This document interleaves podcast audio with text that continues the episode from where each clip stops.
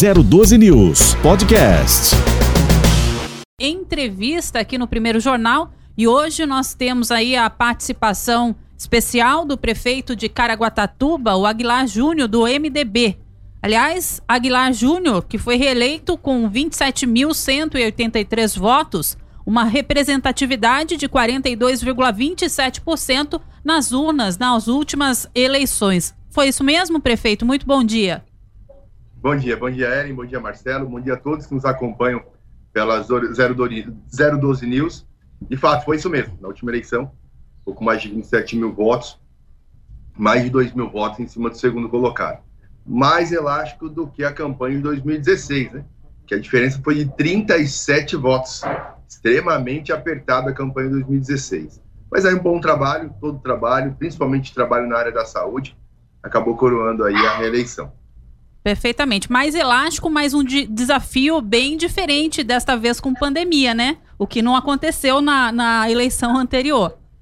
Sem sombra de dúvidas, Erin. Na verdade, o grande desafio hoje é a gente conseguir vencer a pandemia, né? Desde março do ano passado, eu, eu venho dedicando muito para a gente conseguir vencer. Então, nós melhoramos o nosso sistema de saúde, abri mais uma UPA em Caraguatatuba o ano passado, é, o ano, o, em 2018 já tinha aberto uma outra UPA, então em Caraguatatuba tem três UPAs. Aumentamos em é, leitos de UTI, leitos de enfermaria. Só para vocês terem uma ideia, Caraguatatuba tinha é, sete leitos de UTI. E enquanto no, do meio da pandemia nós aumentamos para 49 leitos de UTI. Além disso, nós abrimos novos leitos é, nas UPAs e, e, a parceria com o Hospital Regional hoje tem sido bastante é, é, é positivo para a cidade. Então, tudo isso é, que a gente vem enfrentando desde o ano passado. Perfeitamente. É, além dessas ações, quais outras já puderam ser é, realizadas aí pela sua administração até o momento, prefeito, ou que pelo menos já tiveram aí um start inicial? É, esse eu vou posso falar um pouco da administração passada, né, certo? Né, que sem sombra de dúvidas foi a regularização fundiária e investimento na área da saúde. Nós abrimos mais, mais UBSs, é, criei o Pro Mulher, que é um, que é um programa é, especialidade de saúde da mulher, que é um sucesso em Caraguatatuba. Então, essa talvez tenha, seja a marca do governo anterior. E agora nós estamos aí um pouco mais de 100 dias desse, desse novo governo. Sem sombra de dúvidas, a marca desses primeiros 100 dias foi a intervenção na empresa de ônibus, na empresa Praia Mar Transportes, uma empresa que está no município já há 14 anos vem prestando um péssimo serviço e eu enfrentei esse assunto. Dei a oportunidade de elas melhorarem o sistema, de melhorar a qualidade do serviço público do transporte coletivo em Caraguatatuba, e como ele não fez, a gente fez a intervenção. Então, é, a empresa está, está, está passando por intervenção desde 8 de abril. Então, por 180 dias, nós teremos essa intervenção na empresa Praia Mar. E durante esse período vai ser feito um processo administrativo para ver todos os pontos que foram falhos, se foram pontos sanáveis ou insanáveis, e caso sejam julgados insanáveis, vai levar à ruptura do contrato. Então, nós teremos um novo processo de licitação para a empresa de transporte público em Caraguá. Com certeza, o transporte público é muito importante, o transporte público coletivo em todas as cidades aí do município, até porque a população ela faz uso, né, é, constantemente, enfim, seja para o trabalho, uh, seja para o que for aí do transporte público na cidade. Por isso, a gente sempre pensa que ele deve estar de uma forma adequada para atender toda a população, não é mesmo, prefeito? Exatamente. Na verdade, o que ela vem, ela vem prestando um péssimo serviço nesses últimos anos. E a gente notificou, deu oportunidade para eles para eles melhorarem o serviço, ingressamos com ações judiciais e, e, eles não fizeram isso, né? E olha, nesses, nesses dois meses, na verdade, nós vamos completar agora dois meses que nós estamos em intervenção, nós já aumentamos o número de, de ônibus nas ruas, é, aumentamos o número de linhas, e ontem, é novidade, hein? Tô dando um furo para Primeira mão para nós. Primeira mão, primeira mão. Ontem nós já começamos os testes do aplicativo, o Citamob, que as pessoas, que os usuários vão identificar onde o ônibus está. Então, se a Ellen mora no bairro Massaguaçu e ela sabe que ela demora dois, três minutos da casa dela até um ponto de ônibus, ela vai conseguir controlar, é, saber onde o ônibus está, é, para ela chegar no ponto de ônibus a ponto dela não ficar esperando e ela embarcar. Então isso vai ser extremamente importante, vai ser um grande avanço para Caraguatatuba é, esse aplicativo. Começamos os testes ontem. Ontem nós começamos pela linha norte, ontem mesmo tive uma reunião com o interventor, o Ronaldo, e, e ele passou, olha, passou todo, toda a é, parte burocrática, a parte técnica, como vai acontecer, e a nossa expectativa, Ellen e Marcelo, é a gente lançar agora nos próximos dias. Acho que em 20 dias a gente está lançando esse aplicativo é, de fato para toda a população. Só lembrando que a empresa Praia Mar Transportes, ela opera neste momento aí em Caraguá com 41 carros, é isso mesmo, prefeito? Exatamente, 41 barra 42, até 42 carros. Quando nós pegamos, estava com 33 carros. Certo. Contratamos mais motoristas. Essa semana nós vamos fazer a vacinação dos motoristas, extremamente importante para eles também, eles estão na linha de frente. Então, foi um grande avanço já para a população, um grande ganho para a população de Caraguatatuba. Perfeitamente. Agora, é, voltando um pouquinho a falar sobre a questão da saúde, o senhor mesmo acabou de mencionar que nos próximos dias os motoristas devem iniciar aí a imunização contra a Covid-19. Como está o cenário da saúde hoje em Caraguá? Então, para esse voltado para a pandemia, né, no caso? Isso, isso. Então vou falar em número de leitos sendo ocupados. Então nós temos 76% do leito, dos leitos de UTI sendo ocupados, 45% dos leitos de enfermaria. Esse dado saiu ontem, 14 horas. Todos os dias, às 14 horas, é, a gente lança um novo boletim. É, o que tem preocupado, Ellen, é a, o aumento da procura para o sistema de saúde. A gente vinha atendendo em torno de 200 a 150 pessoas por dia com síndrome gripal. E essa semana, a semana da semana passada, a gente teve um número aí, chegou a 400, 420. Um número que aumentou tem... bastante. Muito, muito. Tem nos preocupado muito, né? E, e, a gente continua fazendo as campanhas de conscientização que as pessoas precisam continuar seguindo os protocolos sanitários. Em relação à vacinação, no último sábado, nós tivemos o dia D da vacinação, mutirão de vacinação é, da Covid. Então foram vacinados é, pessoas com comorbidades de 45 a 59 anos, é, idosos com mais de 60 anos e os profissionais da área da saúde, aqueles que trabalham, que conseguiram comprovar que trabalham na, na área da saúde, sejam estagiários, sejam atendentes, enfim, todos foram vacinados no, no, último sábado. Por outro lado, eu confesso que eu fiquei bastante é, preocupado com a baixa procura para essas vacinas. Para vocês terem uma ideia, nós disponibilizamos 4.500 doses no último sábado e foram aplicadas 3.504 vacinas. Então, sobraram 996 doses. Então, é, é, muito preocupante. Eu continuo fazendo a campanha e lembrando a população: procure a UBS, faça o cadastro do Vacina Caraguá. Aqui nós temos um aplicativo. Esse aplicativo funciona muito bem. Como é que funciona esse aplicativo? Então, você entra nesse, você baixa o aplicativo, chama 156 Caraguatatuba. Você faz um, um pré-cadastro é aprovado esse pré-cadastro. Depois você faz o cadastro para você se vacinar. Então você coloca lá todos os seus dados para vacinação. Quando chegar na sua idade, na faixa etária para você ser vacinado, você vai receber um aviso pelo celular, falando que você deve ir em determinado posto, tal dia e tal hora. Isso evita, é, primeiro garante a vacina, e por outro lado também evita que nós tenhamos aglomerações. Então as pessoas têm horário agendado, e é impressionante. Nós temos relatos diários de pessoas que fazem pelo aplicativo. Elas chegam na hora, elas são vacinadas ali em dois, três minutos. Então, ela fica no máximo cinco minutos na, uni, na unidade de saúde, né? Então, é importante as pessoas faz, fazerem esse cadastro. E, por outro lado, também a gente vai saber o número de pessoas que nós temos, a nossa realidade, o número de pessoas da nossa cidade. Uma cidade veranista, tem turistas, tem veranistas, tem pessoas que, tem, que moram, às vezes, em São José dos Campos, tem casa em Caraguatatuba, tem residência, tem comprovante de endereço em Caraguatatuba, vem no final de semana, acaba se vacinando. Só que para o Plano Nacional de Imunização, a vacina dessa pessoa não veio para Caraguatatuba, ela veio para São José dos Campos.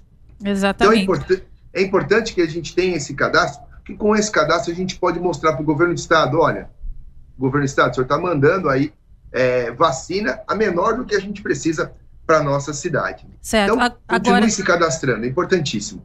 Prefeito, é, no caso deste aplicativo, ele funciona somente com relação à vacinação, à imunização contra a Covid-19, ou, por exemplo, ele funciona também para a imunização da influenza? Aliás, como é que está a vacinação contra a gripe aí no município?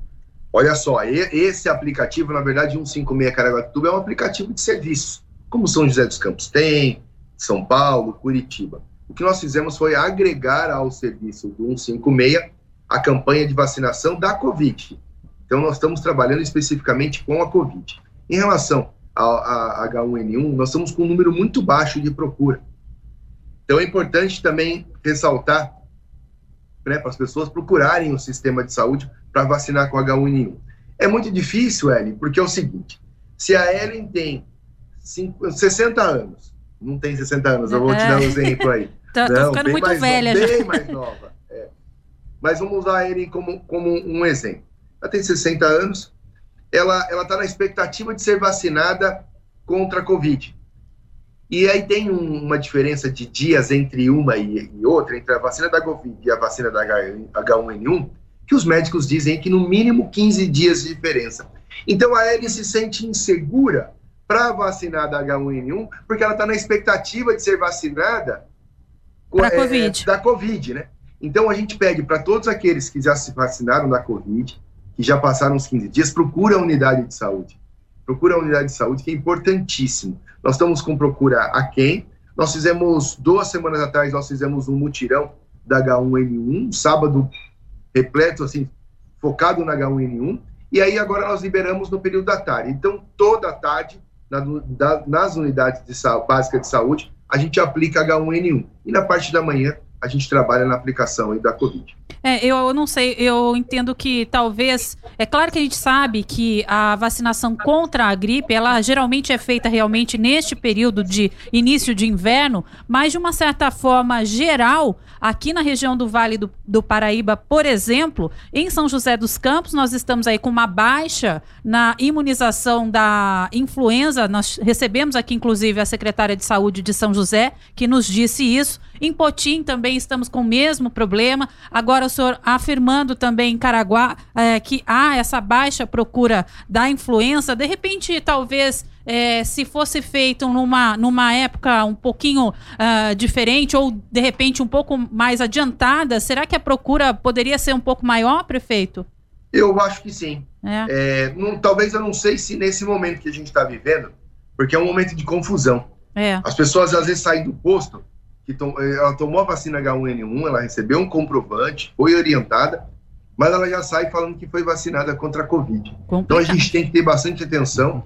A gente vem fazendo essa campanha, conscientização da importância da, de tomar as duas vacinas, né, com a diferença aí de, de 15 dias, que é recomendado pelos, pelos médicos, mas de fato mesmo, Ellen, talvez se tivessem adiantado um pouco essa, essa campanha, talvez é, a gente teria uma maior procura. Agora, ainda na área de saúde, prefeito, uh, o senhor acredita que o. Por que o senhor acredita que o município tem sido aí referência no que se refere à assistência à Covid-19 aí entre as cidades do litoral norte? Eu acredito por conta do, do que foi criado. A gente fala em 150 novos leitos, Ellen, e foi muito rápido. E quando a gente fala de 150 novos leitos, eu não estou falando de hospital de campanha. Eu estou falando de usar a nossa própria estrutura esses 50, 150 novos leitos vão ficar para a vida inteira. Então, nós investimos em camas, macas, né, hospitalares, investimos em melhoria da quantidade de oxigênio, melhor, investimos, aumentamos o número de profissionais, porque hoje a gente tem é, em Caraguatatuba o atendimento Covid e o não Covid, a gente não deixa misturar. E Caraguá acabou se tornando uma referência para o litoral norte, até porque tem um hospital regional, as pessoas procuram, acham que o hospital regional é do município, e não é. Então, e a parceria que nós temos com a Santa Casa hoje é extremamente importante também. Então, nós montamos, de fato, é, um, um, grande é, aparato para receber as pessoas, um, um, sistema de saúde que comportou, e as pessoas acabaram procurando de outras cidades. A gente tem hoje, Ellen, em torno de 30% a 40% de atendimentos diários de outras cidades. É Isso, um número expressivo, né? É um número bastante expressivo, né? E eu, o que, que eu penso? Eu acredito muito que cidades referência, né, para, seja para micro-região, macro-região, e aí eu dou o exemplo de São, Paulo, de São José dos Campos para a nossa macro-região e Caraguatatuba para o litoral norte, acaba sendo um pouco mais sobrecarregado. Né? Então, a gente vê pessoas vindo do Brasil inteiro para tratar na capital de São Paulo. Com certeza. Né? E, então, acaba sendo natural essas cidades se tornarem é, polos. É como Taubaté também é aí para boa parte do Vale. E a gente acaba tendo um, um, um sistema de saúde sobrecarregado. Mas é importante ressaltar que todas as pessoas que procuraram um sistema de saúde e procuram um sistema de saúde em Caraguatatuba são, são atendidos. Infelizmente, é, algumas pessoas às vezes não conseguem resistir à doença, mas todos têm o sistema de saúde à disposição, todos são atendidos, todos são amparados. Perfeitamente. Só lembrando, então, a quem nos acompanha aí pela, pelo primeiro jornal aqui na 012 News, nós estamos conversando hoje com o prefeito de Caraguatatuba, o Aguilar Júnior, que está participando conosco nesta edição de terça-feira. Eu vou passar aqui para o meu colega de bancada, prefeito Marcelo Rocha, que tem alguns questionamentos aí para o senhor também. Olá, muito bom dia, prefeito Aguilar. Bom dia, Marcelo. Como é que você está? Tudo bem? Graças a Deus, tudo jóia. Muito obrigado então, pela tá sua bom. presença pela sua gentileza e nos conceder essa entrevista logo cedo, viu? Eu que agradeço aí a uhum. oportunidade para conversar com vocês e com todos os seus ouvintes.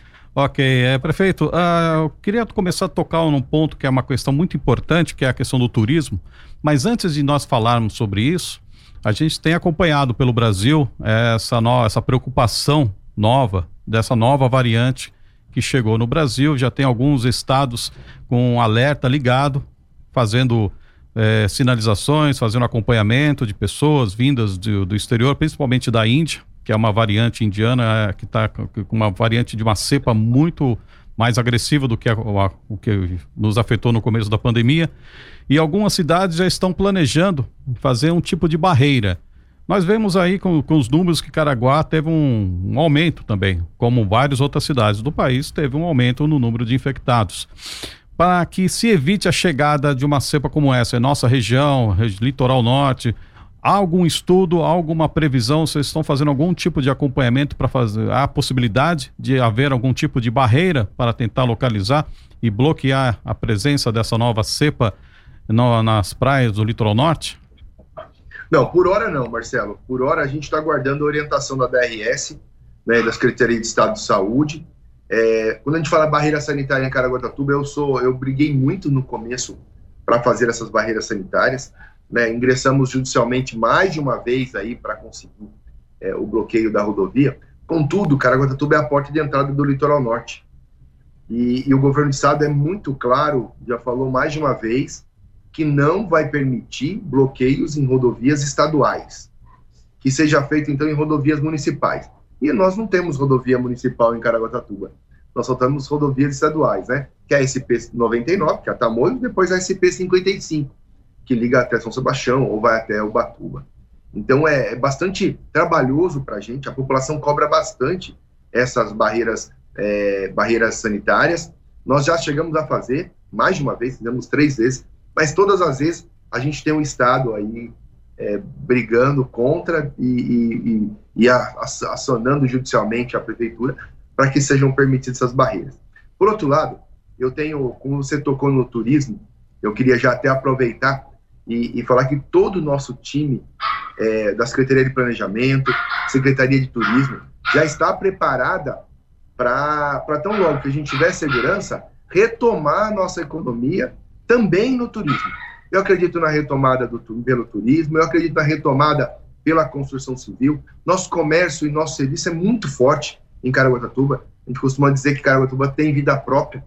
De segunda a segunda, você tem restaurantes abertos, bares, é, concessionárias e, e, outros serviços. Então, eu acredito muito na retomada da economia baseada no turismo. Né? Então, tão logo que a gente tiver essa segurança. Nos preocupa a cepa?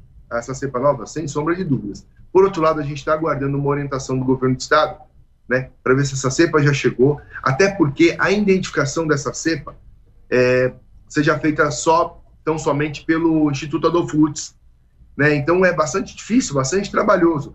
Eu falo que é uma estratégia de guerra em que os governos, é, os governos estaduais e o governo federal devem estar unidos mais do que nunca, né, para a gente conseguir passar por isso. Nós vamos viver há mais de um ano né, nessa coisa do vai, não vai, o assunto é sempre pandemia, é, a polarização de opiniões, usa cloroquina, não usa cloroquina, e é muito mais do que isso.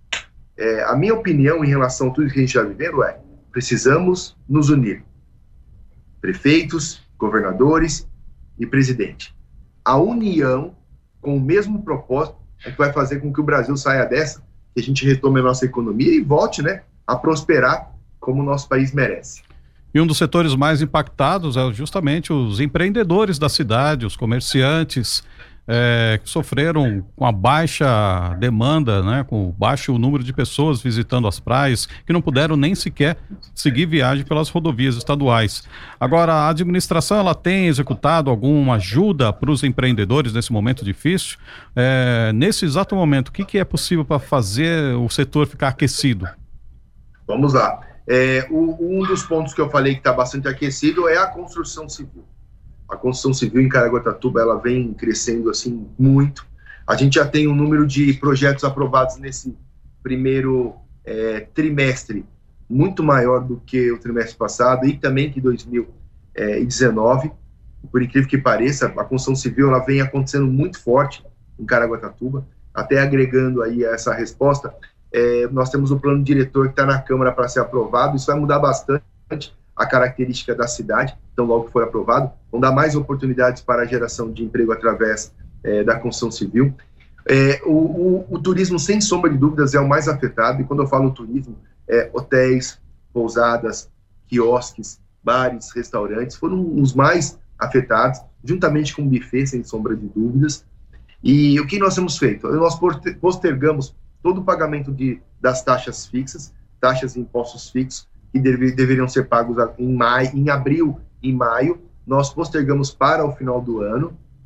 É, por outro lado, nós temos uma parceria extremamente importante com o Sebrae em Caraguatatuba. O Sebrae tem dado apoio a esses comerciantes através da prefeitura. Aqui em Caraguatatuba nós temos um posto do Sebrae aqui e isso tem sido bastante importante porque é, eles conseguem readequar no momento de pandemia as suas empresas, né? E dialogando, Marcelo, dialogando com as associações classistas, associação comercial, associação, associação de hotéis e pousadas, de quiosques, ouvindo o comerciante. É um momento extremamente difícil, extremamente difícil, mas que só, mais uma vez, a gente só vai passar se estivermos juntos, né?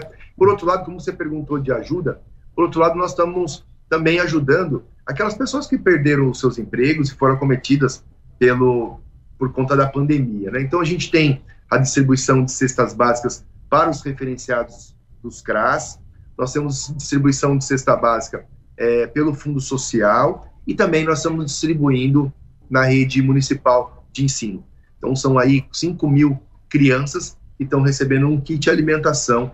Isso vai ajudar bastante. Isso acaba sendo um alento para aqueles que perderam o emprego, né, que não vão passar fome. Esse é o nosso objetivo aqui em Caraguatatuba. Perfeito. Agora vamos passar aqui com as notícias dos nossos é, ouvintes, internautas também. Eles passaram algumas mensagens pelo nosso WhatsApp, o 996727677, e fazem perguntas para o senhor, viu? É, estão perguntando aqui como é que estão as, as, fiscalizações nas praias. Os ambulantes estão sendo monitorados ou aconselhados sobre a questão de, higiência, de higiene.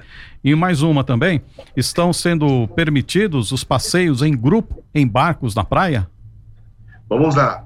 Os esportes náuticos que a gente controla, Caraguatatuba consegue controlar os esportes náuticos. Esses sim estão liberados com protocolo sanitário em relação a passeios de barco, sim, está liberado. Nós liberamos a marina, é, as marinas, então elas têm que agendar a descida de barco, e enfim. Caraguatatuba não tem uma marca de, de, de passeios de escunas, isso aqui a gente não tem, então a gente controla os esportes náuticos. Em relação aos ambulantes, eles estão podendo trabalhar, e eles são sim orientados conforme aos protocolos sanitários.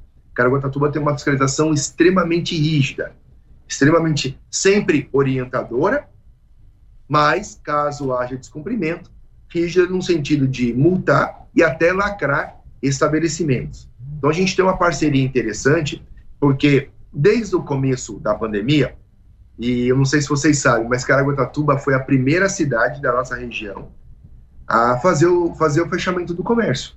A gente fechou antes que o Estado, contudo, nós abrimos antes que o Estado. E abrimos antes, por exemplo, que São José, 52 dias antes. Como é que, por que, que essa parceria se deu e foi extremamente importante? Nós nos reunimos, eu montei um comitê de comerciantes, de representantes classistas, diversas classes da cidade, juntamente com o Ministério Público, a gente se reunia frequentemente para discutir números, protocolos sanitários e como, ó, tá na hora de avançar? Dá para avançar? Dá para avançar. Como já aconteceu, falou, olha, não dá para avançar, nós vamos ter que restringir agora. Então, esse, esse di diálogo foi extremamente importante. Então, todas as vezes que nós conseguimos dialogar, né, e acaba tendo né, as associações é, espúrias ou que não querem participar, que não querem participar de nada, os revoltados, isso a gente acaba até atendendo, mas eles não têm um bom senso de que todas as vezes que nós dialogamos, nós conseguimos vencer. E é o que a gente faz hoje. Né? E, e, Marcelo, você tocou aí talvez na grande ferida, que é a, que é a questão do turismo. Né? É a que mais está sendo afetado hoje. Eu confesso para você que eu não vejo a hora de ter vacina para todo mundo, a gente ter uma imunização geral, para a gente retomar com segurança é, nosso turismo, os nossos negócios. E, cara, é uma cidade fantástica, maravilhosa, né?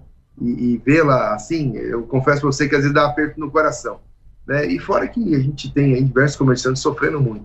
Então, tão logo que a gente tiver segurança, nós vamos retomar com muita força o nosso turismo e o nosso comércio na cidade. Só aproveitando, interrompendo um pouquinho aqui o, o Marcelo, prefeito, a gente sabe que é, agora o, o, a, o, Plano São Paulo, ele prorrogou, né? O governo do estado acabou é, prorrogando aí até o dia 31 de março, a, de maio, a fase de transição. E a partir de junho nós teremos então uma nova etapa. Uh, o senhor disse que a cidade de Caraguá acabou se adiantando e sendo a primeira cidade a reabrir o comércio. Como que vai funcionar então a partir do dia 1 de junho uh, essa questão do comércio, aí o funcionamento do comércio na cidade? Alguma diferença?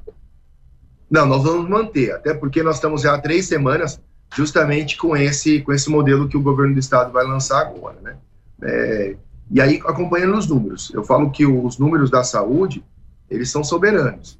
Em Caraguatatuba, nosso objetivo é salvar vidas. Sempre foi, desde o começo, por isso nós montamos nossa estrutura de saúde, fizemos campanhas de conscientização, dialogamos com todos os setores é, da sociedade, justamente para a gente conseguir vencer e, e, esse momento, né? E, e, e, e, por mais que a gente tenha aberto dias atrás, é, a gente não vê um número expressivo, um aumento expressivo. E a gente sempre aguarda agora, na verdade, a orientação do Estado, mas a partir de, de 1 de junho a gente vai manter do jeito que nós estamos. Obrigado mais uma vez, né, Marcelo? Eu quero já iniciar o nosso bate-papo, dando sequência ao nosso bate-papo, é, com duas perguntas de no, dos nossos ouvintes. A primeira é quais são as restrições hoje na cidade, restrições de circulação, de funcionamento. Um horário, uma pergunta bem específica, outra bem específica é qual o horário de funcionamento do comércio na cidade, prefeito? Vamos lá. Em geral, o comércio tem que ficar é, fechado a partir das 10 horas da noite, a partir das 22 horas. Tá? Em geral, principalmente os bares e restaurantes. É, o comércio está funcionando, com protocolo sanitário, diminuindo o número de pessoas é, que entram regularmente. Então, capacidade, é, ah, pode entrar 40%, 50%. É, o resto está acontecendo. Nós temos restrições ainda com buffet, inclusive é um assunto que nós vamos enfrentar hoje. Nós estamos levando hoje, agora na parte da manhã, às 9 horas, eu tenho uma reunião. Saindo daqui, eu vou correndo para a secretaria para a gente discutir o assunto de buffet, mas em geral o comércio está acontecendo. Perfeitamente. São 8 horas mais 34 minutos. Agora sim, é, a gente vai seguir falando com relação ao investimento ou a investimentos aí no município de São José dos Campos. Como é que está a questão das obras na ola do Massaguaçu, prefeito? A gente sabe que teve aí, é, é, um, caiu uma certa parte aí do trecho e há investimentos para correção dessas erosões, já está em andamento? O que, que a prefeitura está fazendo nesse sentido?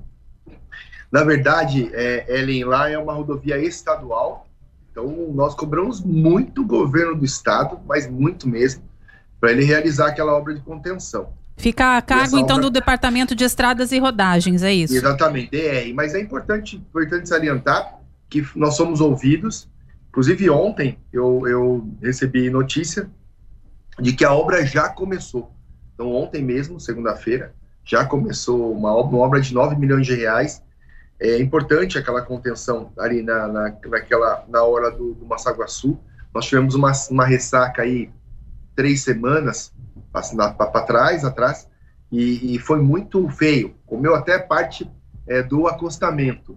Então é uma obra que começou e a gente espera que seja entregue o mais rápido possível. Até mesmo a questão da revitalização era é, a cargo do DR ou é em conjunto com a prefeitura? Na, na verdade, olha só o que foi feito. Na gestão, é, antes da minha primeira gestão, 2016, foi feita uma obra sem licenciamento ambiental e lá atrás teve já uma ressaca que acabou fazendo essa obra. Né? Era um passeio né, onde as pessoas faziam caminhadas, e, e, isso acabou. Só que assim, o passeio vinha sobre a rodovia, ou o canto da rodovia. Então, lá atrás levar, veio a maré, levou o passeio. E agora comeu parte da rodovia. Então, tão logo que o Estado fizer a contenção, nós vamos fazer um licenciamento ambiental e nós vamos retomar a obra que tinha lá atrás, mas agora com licenciamento ambiental. É importante ressaltar que a contenção primeiro tem que ser feito pelo governo do estado. É uma estrada é, estadual, é uma estrada que nós já tentamos municipalizar, tanto esse trecho de Batuba quanto o trecho que liga Caraguá a São Sebastião. O governo do estado não nos deu essa oportunidade. Inclusive, eu tenho cobrado demais o governo em alguns pontos aqui em Caraguatatuba, né? E um deles é, sem sombra de dúvidas, a melhoria e o recapeamento da nossa SP55. Perfeito. Uh, ainda falando de investimento, e até para finalizar aqui já com o prefeito, até porque ele tem uma agenda logo mais às 9 horas da manhã, um outro investimento é com relação ao abastecimento de água aí na cidade. São cerca de 23 milhões de investimentos com relação ao abastecimento de água que vai beneficiar aí muito a população. É isso mesmo? Dá para contar um pouquinho mais sobre isso, prefeito? Muito, Ellen. Esse é um projeto fantástico para quem nos acompanha, em 2019 eu assinei o um novo contrato com a Sabesp, um investimento aí mais de 400 milhões em 30 anos. Eu consegui, resolver, é, é, consegui reduzir os investimentos pesados, principalmente em, em água e esgoto, para 6, 7 anos. Então, até 2026, nós teremos todas as obras começadas em Caraguatatuba. E esse projeto faz parte já desse novo, desse novo convênio, desse novo contrato com a Sabesp investimento de 23 milhões de reais. O que a Sabesp fez? Ela setorizou a cidade e trocou as válvulas manuais por válvulas mecânicas, ou seja, automatizou a distribuição de água. Isso é importantíssimo, porque Caraguatatuba vive uma sazonalidade. Nós temos 123 mil habitantes hoje, seguramente um pouco mais, mas a gente chega a 500 mil na alta temporada. E às vezes determinado bairro, o, determinado, o bairro X, acaba faltando água e o Y tem água é, sobrando ou a ponto de poder dividir. Então foi extremamente importante. Além disso, esse, esse projeto é, que foi lançado agora pela Sabesp, é, ele, ele prevê aí a troca de tubulação, tubulação que são antigas, aumento da capacidade de distribuição de água. Então eu acredito que até o meio do ano que vem, que é a proposta de entregar essas novas melhorias, nós vamos melhorar muito a distribuição de água é, na cidade. E a nossa briga continua sendo para a gente colocar o saneamento básico, o esgoto. Né? Nós temos esgotos, é, esgoto acontecendo no bairro do Gaivotas, é, nós vamos entregar agora nos próximos dias Jardim Adalgisa, e também já está começando aí parte do Golfinho também o sistema de esgoto. Então é extremamente importante, quando a gente fala de saneamento básico, sem sombra de dúvidas, a gente tem que relacionar com a saúde.